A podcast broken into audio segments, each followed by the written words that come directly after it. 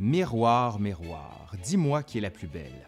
Qui ne connaît pas cette phrase prononcée par la belle-mère de Blanche-Neige? Que veux-tu voir, ma reine? Miroir magique au mur, qui a beauté parfaite et pure?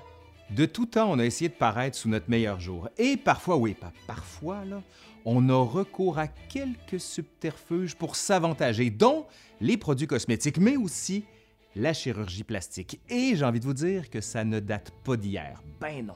Les hommes et les femmes du temps passé ont été ingénieux et astucieux dans l'art de se faire beau. Question d'avoir quelqu'un qui s'y connaît sur le sujet. Pourquoi ne pas inviter une spécialiste de la question? Et j'ai nommé Cynthia Dulude. Attendez, je vais la faire apparaître. Ben voyez qu'est-ce que c'est. Allô Cynthia! Coucou! Ça va?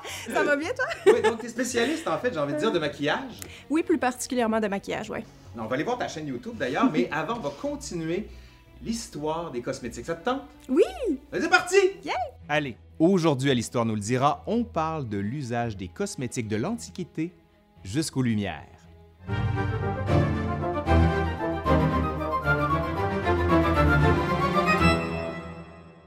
L'usage des cosmétiques pour mettre en valeur la beauté, pour l'entretenir ou pour en donner l'illusion arrive très tôt dans l'histoire occidentale. Dès l'Antiquité, on en trouve des traces. 5000 ans avant notre ère, les Égyptiens rougissent leurs joues et leurs lèvres et soulignent leur regard avec des ombres à paupières et des fards qui s'apparentent au col oriental. Ça donne le fameux œil égyptien. OK, mais ça, c'est plus d'inspiration égyptienne, si je peux me permettre. Des objets témoignant de l'usage des phares et même des parfums ont été notamment retrouvés dans des tombes. On dit même que le dieu Horus, après avoir perdu un œil lors d'un combat, aurait eu recours au maquillage pour retrouver sa beauté. Les femmes utilisent différents minerais de fer, mieux connus sous le terme d'ocre, comme base de produits cosmétiques. L'ocre est utilisé depuis la préhistoire, notamment dans l'art rupestre. Mélangé à un liant, additionné d'autres minerais calcinés ou oxydés, on en fait des produits comme le fond de teint, le mascara ou les fards oculaires. Et les couleurs varient noir, vert, bleu, rouge ou jaune. Les cheveux et les mains, mais aussi les ongles, pouvaient être aussi teints avec du henné. Le corps est lavé et parfumé plusieurs fois par jour. Et le port de la perruque, ben oui, est déjà répandu. Les Grecs, pour leur part, s'inspirent de la tragédie pour arborer des maquillages dramatiques. Teint blanc, grâce à la très toxique céreuse de plomb, lèvres et joues vermillons, ainsi que yeux charbonneux. Autant la courtisane que la femme mariée succombe au maquillage. Mais déjà l'utilisation de tels artifices est liée aux mauvaises mœurs. Les pères et les maris ont beau s'insurger, rien n'y fait. Durant la Rome antique, ce sont les poètes qui rient des femmes maquillées. Encore là, c'est peine perdue. Ça n'empêche pas les Romaines d'appliquer de la lie de vin sur leurs lèvres et de la poudre de craie sur leur front et leurs bras pour blanchir leur peau. Elles noircissent leurs sourcils et soulignent leur regard à la grecque, c'est-à-dire avec des yeux charbonneux. On a recours au soin de mouton comme liant dans les produits cosmétiques, mieux connu sous le nom de lanoline. On l'utilise d'ailleurs encore aujourd'hui pour les mêmes usages. Les termes et autres bains publics, ainsi que l'apparition de salles de bain chez les particuliers, c'est le propre de l'Antiquité. Ouais, sans mauvais jeu de mots. Excusez-la. D'ailleurs, j'ai même fait une vidéo directement sur les termes et les bains à l'époque romaine. Juste ici, là. Le Moyen Âge ne raffole pas des cosmétiques, mais ne néglige pas pour autant les pratiques d'hygiène simples comme le lavage du corps, du visage, des mains et des pieds. Selon l'idéologie chrétienne, l'homme est fait à l'image de Dieu, donc on ne peut pas changer la volonté et le dessein de Dieu. L'Église n'encourage nullement le recours aux cosmétiques qui sont considérés comme des artifices diaboliques. Du Moyen Âge à l'Ancien Régime, et même après, la position de l'Église demeure la même. L'usage des cosmétiques est proscrit. Toutefois, avec les croisades et la route des épices, les Occidentaux rentrent en contact avec l'Orient. Bon, il faut dire qu'il y avait déjà des contacts, mais là, ça change tout. Le Moyen Âge européen découvre les parfums et ils se répandent partout. Le processus de distillation rend accessible des parfums d'ambre, de musc, de jasmin, de cannelle, de rose et de lavande. Puis, on arrive à la Renaissance où l'usage des cosmétiques fait un retour en force. Grâce à l'imprimerie, la diffusion des usages, des méthodes et des produits cosmétiques se fait à travers l'Europe. L'Italie est le chef de file. En effet, les princes italiens et leurs courtisans, mais aussi leurs courtisanes, aussi soucieux de leur apparence que de leur pouvoir, sont les premiers à réintroduire la mode des cosmétiques en Occident. C'est pour ce public distingué et lettré que les premiers livres des secrets sont publiés. OK, là, je vous entends. Qu'est-ce qu'un livre des secrets? En gros, c'est un livre de recettes cosmétiques. D'ailleurs, c'est en Italie qu'est publié un de ses premiers livres en 1555. Dès 1557, on le retrouve traduit en France. Il s'agit d'un des best-sellers de l'époque, Les secrets du seigneur Alexis le Piémontais. Sa dernière édition date de 1780.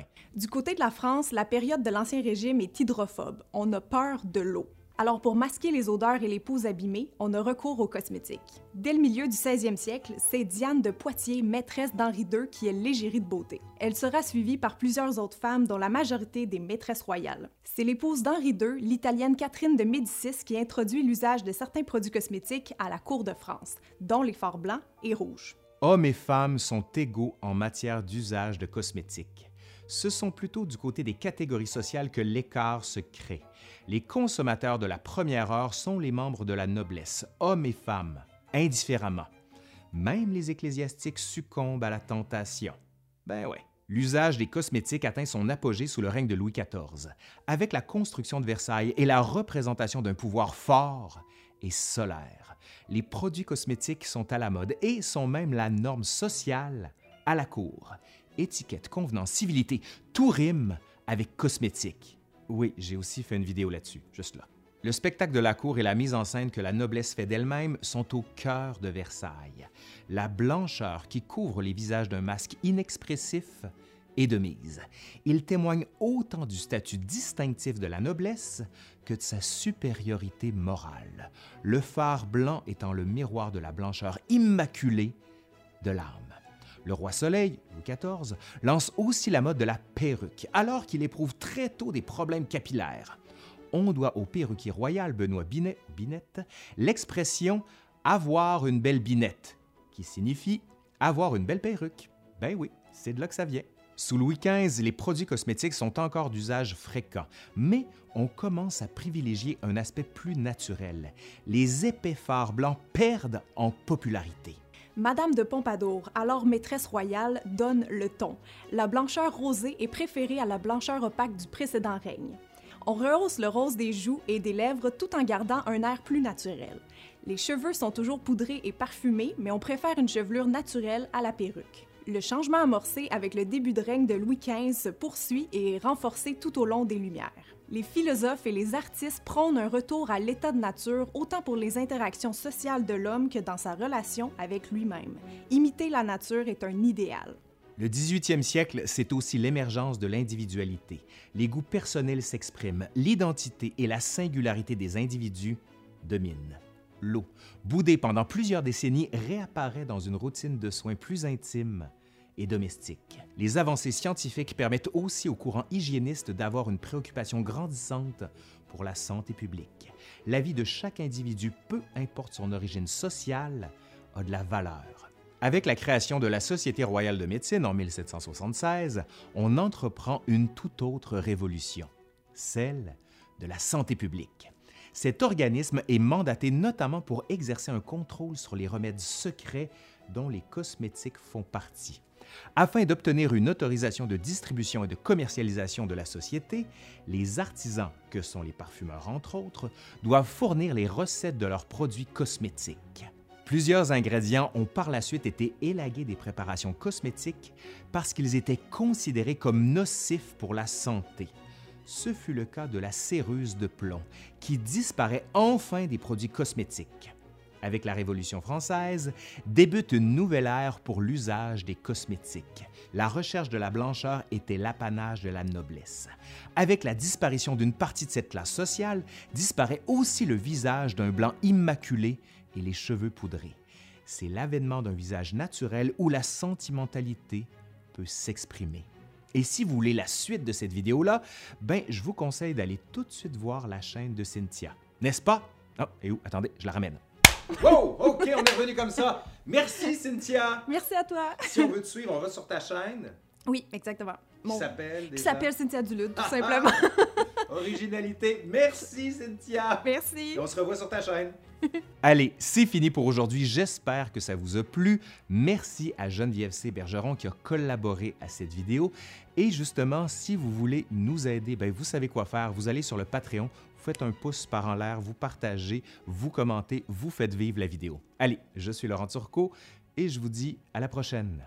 Bye!